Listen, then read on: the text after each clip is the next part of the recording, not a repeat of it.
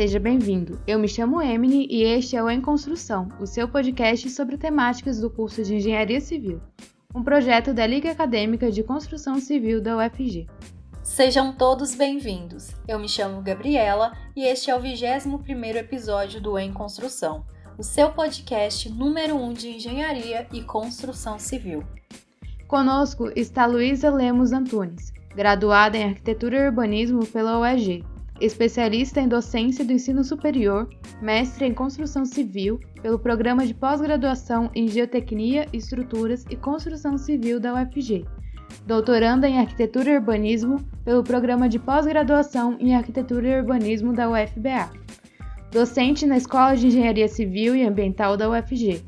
Tem experiência na área de arquitetura e urbanismo, com ênfase em projetos e planejamento urbano, projetos de edificações, atuando principalmente na mobilidade urbana, planejamento cicloviário, projetos de edifícios, representação e expressão gráfica e sustentabilidade.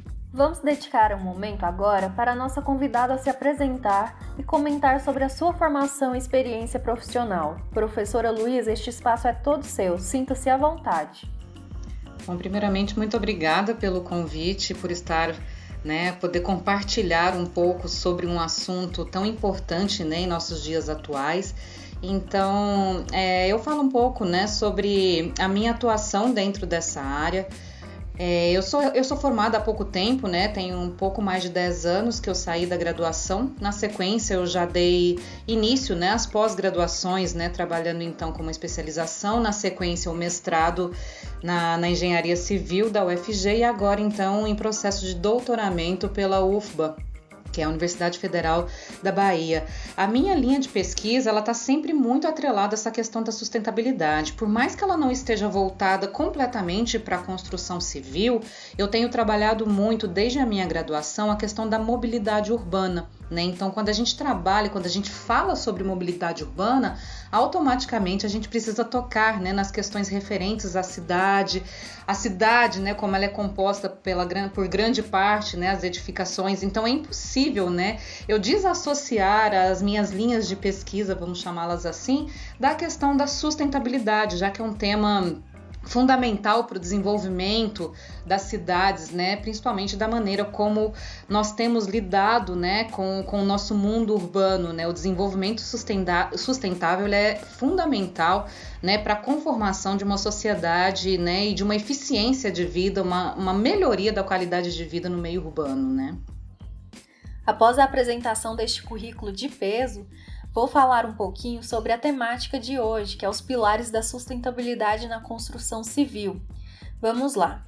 O conceito de sustentabilidade na construção civil é garantir que antes, durante e após as construções sejam feitas ações que reduzam os impactos ambientais, potencializem a viabilidade econômica e proporcionem uma boa qualidade de vida para as gerações atuais e futuras fazer com que os materiais sejam reutilizados, definir alternativas para a exploração dos recursos naturais e encontrar novas formas de gerar e economizar energia são atitudes que diminuem os impactos da construção no ambiente.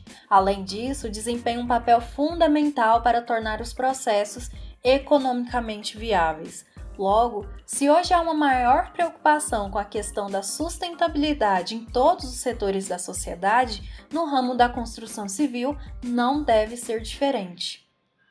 Muito se fala sobre construções sustentáveis, às vezes usando de um falso marketing verde.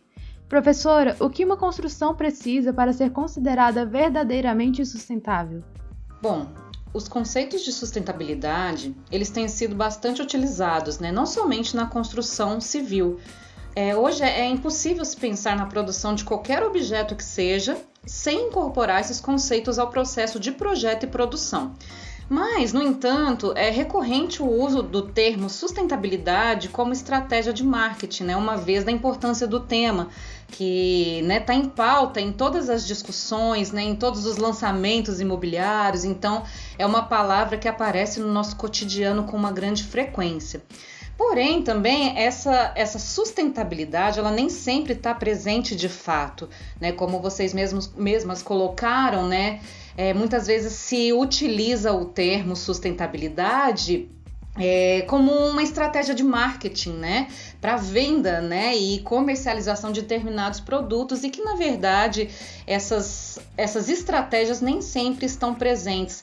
Na construção civil é muito comum utilizar né, esse termo do sustentável, o eco, né? Quantos edifícios nós percebemos aí em todas as nossas cidades que recebem né, uma denominação ou ainda né, esse nome eco seguido de algum outro, alguma outra terminologia e que na verdade eles nada de sustentável possuem, né? Então, essa questão da sustentabilidade ela é muito mais complexa do que o simples termo da palavra como, como propriamente dita, né? Como, como simplesmente a palavra. Porém, em muitos casos, né, assim, a gente precisa tomar muito cuidado. Que a gente tem percebido, principalmente na, na, na, construção civil, é o que a gente chama de greenwashing, né, que é aquela questão do uso do, do termo da sustentabilidade como maquiamento verde. Né? Quantos edifícios né, têm sido lançados ou que, estão, ou que estão sendo construídos, né, que às vezes são estratégias mínimas que são apresentadas na incorporação desse processo de projeto ou ainda na questão da execução desses empreendimentos e que, na verdade, a sustentabilidade não está ali presente de fato. Às vezes eles apresentam, ah, às vezes um telhado verde, às vezes uma outra solução, mas o impacto que esse edifício gera na, na cidade, por exemplo, é muito maior do que esses poucos itens né, de sustentabilidade que são que são divulgados como uma estratégia de venda, né, como uma estratégia de marketing, né? Então, para uma construção ser considerada sustentável de fato, a gente precisa entender que nem sempre é necessário o uso de tecnologia de ponta ou ainda de materiais inovadores, como grande parte da população pensa. Quando a gente pensa em um edifício sustentável, parece que automaticamente a gente já pensa, naquelas edificações super high-tech e tudo mais. E nem sempre, né? É, existem outras possibilidades de trazer a sustentabilidade, né? Essa sustentabilidade ela pode estar presente em simples soluções de projeto, como por exemplo pensar de aberturas adequadas, né, ou seja, as janelas, as portas, para o aproveitamento máximo da iluminação da ventilação natural, garantindo assim um conforto ambiental para dentro da edificação, amenizando então ou minimizando o uso, né, da energia elétrica ou ainda né, da questão dos ares condicionados, né, que são bastante utilizados principalmente na nossa região, né, que a gente tem um clima muito quente. Né? Então a gente precisa pensar que a, a, sustentabilidade ela está atrelada a soluções muito mais simples do que uma tecnologia de ponta. A sustentabilidade ela pode estar sim relacionada à escolha de uma mão de obra local, ao uso de materiais e técnicas construtivas aliados nessa né, produção mínima de resíduos que hoje é fundamental, né, que isso seja incorporado principalmente dentro da construção civil. E ainda a sustentabilidade ela precisa estar presente em todo o processo, desde a fase de planejamento, a fase de projeto, a fase de execução e ainda a fase de manutenção das edificações. Então, quando a gente fala de sustentabilidade, ela precisa ser pensada desde o início, né? Desde aquele processo de elocubração, desculpa, de, de um empreendimento, de uma edificação ou ainda de uma cidade como um todo. Né? Então, resumindo, o que é sustentabilidade, como que as edificações podem apresentar a sustentabilidade, né? Nesse caso, essa sustentabilidade ela pode ser garantida, então, através de escolhas assertivas relacionadas aos materiais utilizados, às técnicas construtivas, a não geração ou a geração mínima de resíduo ou ainda esse reaproveitamento desses resíduos. É muito importante, né, se atentar a essas soluções, tanto projetuais quanto da escolha da materialidade que garantam garantam o conforto ambiental nas edificações, assim como no próprio meio urbano, além, é claro, de se pensar na reutilização dos recursos, né, como energia e água, que são fundamentais para garantir uma recuperação do nosso meio ambiente. E lembrando, né, gente, que essas escolhas elas devem ser sempre adequadas à região na qual aquele edifício está inserido, aquela cidade está inserida. Então, nem sempre o material que é adequado para uma região, como por exemplo o Centro-Oeste, é o mesmo mesmo o material adequado para a região sul, por exemplo, que a gente tem uma diferença de, de clima, a gente tem uma, uma diferença cultural, a gente tem uma diferença de capacitação de mão de obra. Né? Então, tudo isso deve ser levado em consideração para que se garanta de fato a incorporação de ações sustentáveis dentro da construção civil. Excelente resposta, professora Luísa. E continuando nesse assunto, os selos ambientais mais utilizados no Brasil ultimamente são LED, Aqua HQE, selo Casa Azul e o selo Procel Edifica. A senhora pode nos dizer de maneira geral como essas certificações funcionam e quais são os benefícios para os empreendimentos que são considerados sustentáveis? Bom, a gente sabe, né, que o setor da construção civil ele apresenta um histórico, né, de grande gerador de, res, de resíduos e emissores de, de gases de efeito estufa. Então, para minimizar esses impactos gerados pela construção civil, algumas organizações públicas e privadas elas acabaram criando normas para reduzir esses impactos gerados, né? Então, os selos ambientais, eles, eles têm a função de atestar a sustentabilidade na construção. Esses selos de sustentabilidade ou selos verdes, eles são certificações que comprovam que aquela empresa, que aquela incorporadora, que aquela construtora tem metodologias e processos de desenvolvimento de produtos e infraestruturas sustentáveis. E é claro, a gente precisa entender como vocês mesmos citaram Existem diferentes tipos de certificação, diferentes categorias de certificação e cada um desses selos ele é destinado a um propósito diferente. Então, automaticamente você vai ter requisitos básicos, requisitos que são determinados a partir né, da competência da categorização desses selos. Então, eles são diferentes entre si de acordo com o que você deve cumprir, vamos dizer assim, para que você receba então essa certificação. E o que é muito importante, né, é a questão da certificação das edificações, acho que o principal é a questão de diminuição dos custos de operação. Né? Então, a partir do momento que você consegue garantir que um edifício seja de fato sustentável, você vai perceber que as soluções, que as ações né, que foram então promovidas para adequação, né, vamos chamar assim, a essa sustentabilidade, ela vai automaticamente diminuir os custos, né, com relação ao consumo energético, com relação ao consumo de água, a a questão da manutenção também, isso vai ser diminuído e, consequentemente, tem um menor impacto ambiental. Né? E existem vários, ou, vários outros benefícios né, quando esses edifícios, então, são certificados. Automaticamente, esses edifícios certificados, independente de qual selo estamos falando, né, você traz, então, é, melhores condições de conforto e salubridade para todos os usuários. E eu tô falando mais uma vez, gente, recobrando, né, que a sustentabilidade ela precisa estar presente desde lá do processo de planejamento até a etapa de manutenção de um edifício. Então, quando a gente fala dessas melhores condições de conforto e salubridade para os usuários, a gente tem que pensar também em todo esse processo de construção e execução desse empreendimento, né? A gente tem também como benefício a redução dos impactos urbanos, né, das edificações. Então, a, a certificação pelos selos verdes, eles não vão, a, os requisitos, né, que precisam ser então cumpridos eles não levam em consideração somente o edifício propriamente dito, ali no seu limite daquele terreno. Leva-se em consideração qual é o impacto gerado, né? Se isso é positivo, se isso é negativo dentro da cidade como um todo. Isso também é muito importante, né? além de agregar uma maior visibilidade para o empreendimento, né, atraindo então a atenção de clientes, do público em geral e automaticamente você também fazendo com que ele tenha uma visibilidade econômica um pouco maior, né, uma vez que a, a, a sociedade ela está cada vez mais atenta nessas né, questões relacionadas à sustentabilidade e todos, né, que têm uma consciência ambiental, social e econômica têm procurado então empreendimentos que consigam atender então essas necessidades do mundo atual. Né? Uma outra questão, né, quando essas edificações elas são certificadas, a gente consegue então evitar a prática, né, daquele maquiamento verde, daquela pseudo sustentabilidade.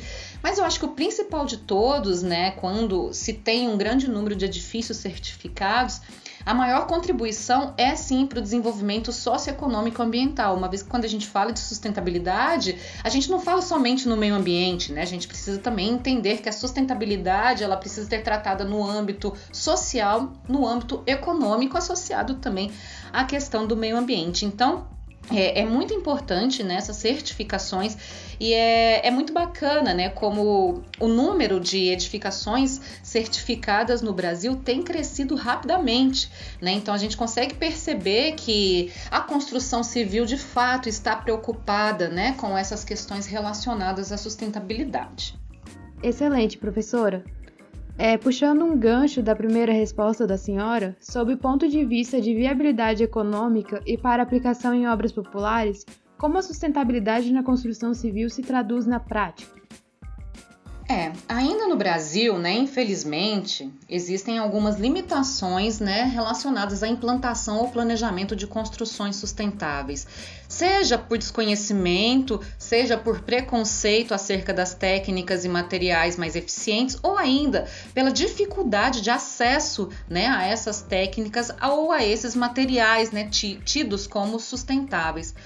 Contudo, como já dito, né, a sustentabilidade de um edifício nem sempre está atrelada a essa questão da tecnologia de ponta, dessa do, do, da tecnologia né, de, alto, de alto desempenho.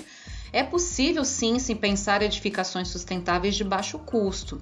Hoje já existem inúmeros exemplos de materiais produzidos através dos próprios resíduos gerados pela construção civil, que são extremamente eficientes, que são de baixo custo, né? Já existem várias técnicas construtivas que conseguem então diminuir significativamente a geração de resíduo dentro do processo de execução de um empreendimento.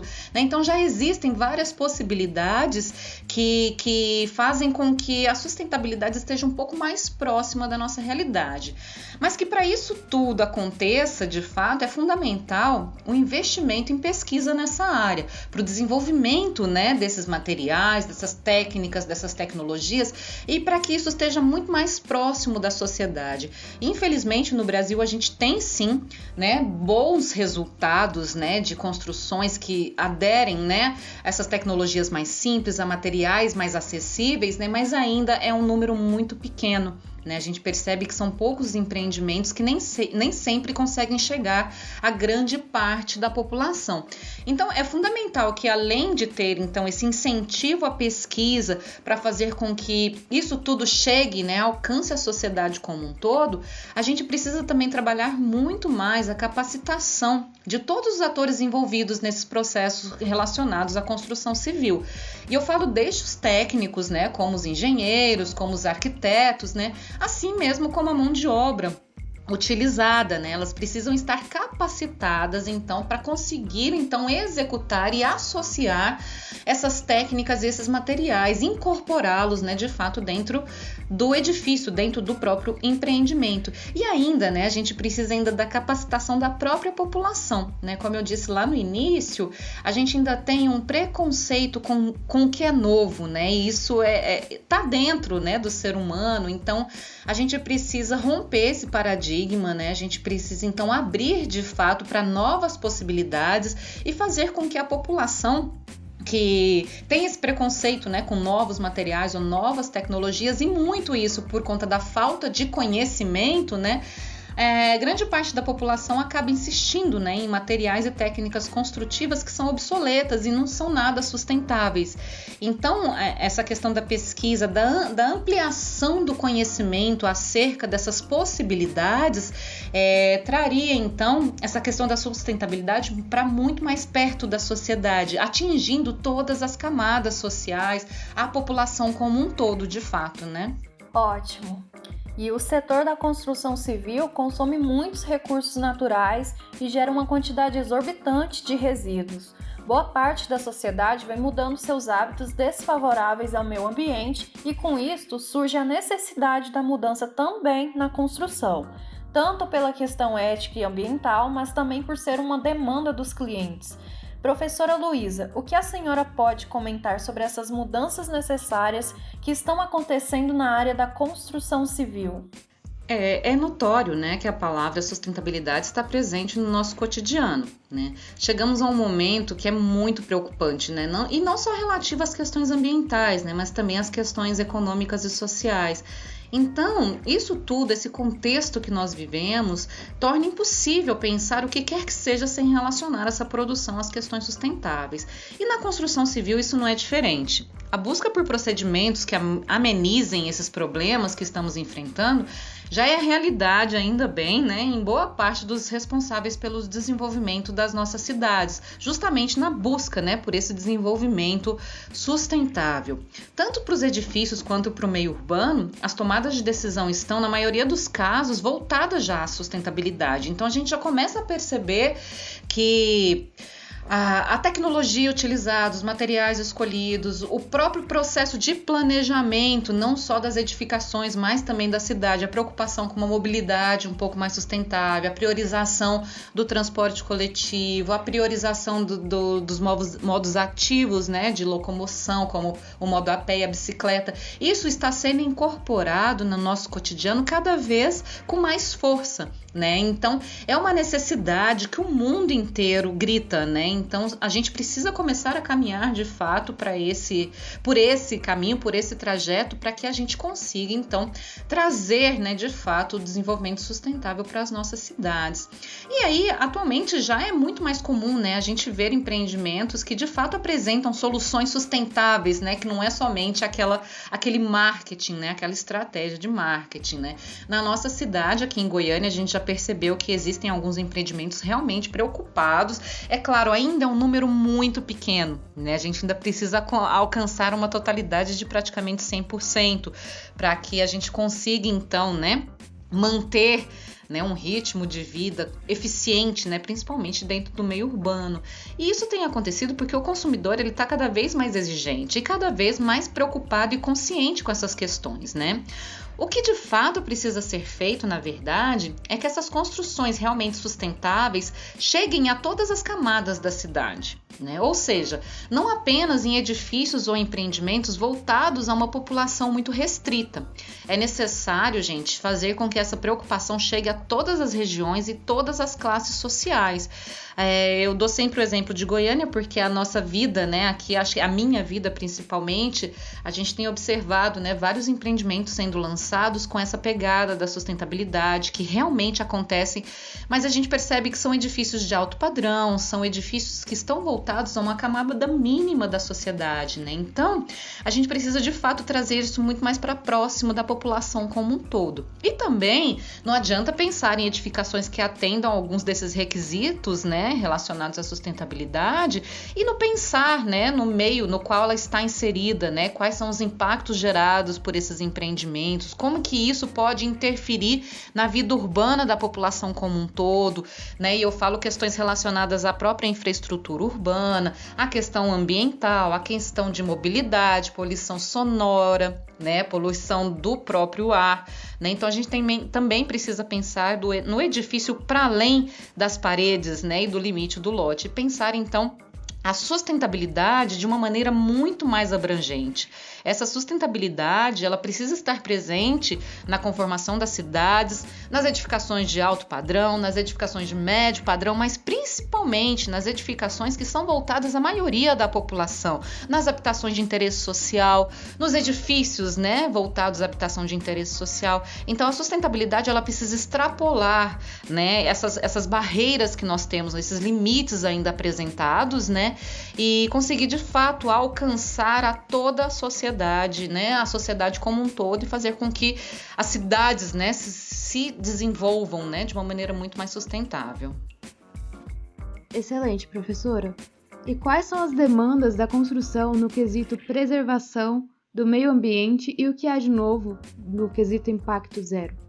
Bom, tudo que nós já discutimos até agora, né, a gente percebeu que, que é fundamental, né, que edificações mais sustentáveis, né, estejam presentes nas cidades, né, elas são fundamentais para a sociedade, para o crescimento da indústria, da construção e para a conservação, principalmente, do meio ambiente. Se o setor da construção civil se dedicar a essas melhorias, combater a geração de resíduos, desperdícios, incorporar novos materiais, novas técnicas construtivas, novas tecnologias, né, né? É, a nossa área de construção civil ela pode evoluir muito, gerando economia, bem-estar, saúde, né? E minimizando então esses impactos gerados pela construção civil, que são inevitáveis, né? Infelizmente, a maneira, né, como a gente ainda constrói as nossas cidades geram impactos negativos, né, muito fortes dentro do nosso do nosso dia a dia, né? Então, é, esse setor da construção ele pode atuar como um agente transformador, né? Quando, seguir, quando se segue políticas para redução de mudanças prejudiciais ao meio ambiente,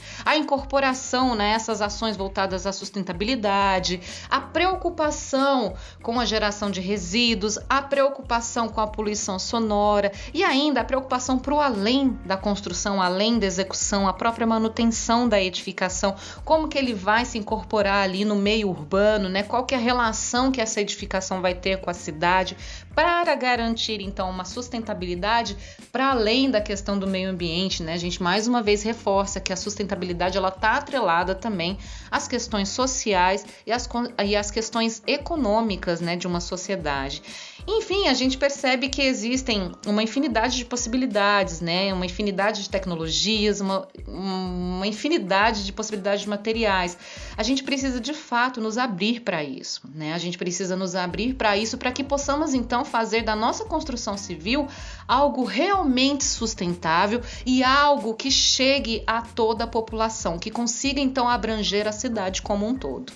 Gostaria de agradecer sua participação, professora Luísa, nesse episódio e abrir um espaço para a senhora dar uma mensagem final aos nossos ouvintes. Bom, mais uma vez eu agradeço a oportunidade de estarmos aqui né, discutindo questões relevantes ao desenvolvimento das nossas cidades.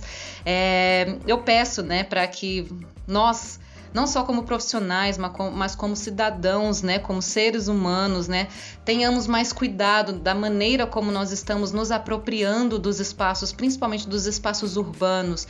A gente precisa ter uma atenção um pouco maior para que a gente continue, né, é, dentro dessa desse desenvolvimento, vamos chamá-lo assim, de uma maneira um pouco mais eficiente, que de fato o direito à cidade seja garantido de uma maneira sustentável e que toda a população consiga então a ter acesso de fato a esses benefícios que as nossas cidades podem nos oferecer. Muito obrigada a todos. E professora Luísa, mais uma vez, obrigada pela sua participação. E você que nos ouviu até o momento, nos siga nas redes sociais lacoste.fg e nos vemos nos próximos episódios. Muito obrigada e fiquem em casa. Lacoste, construímos oportunidades.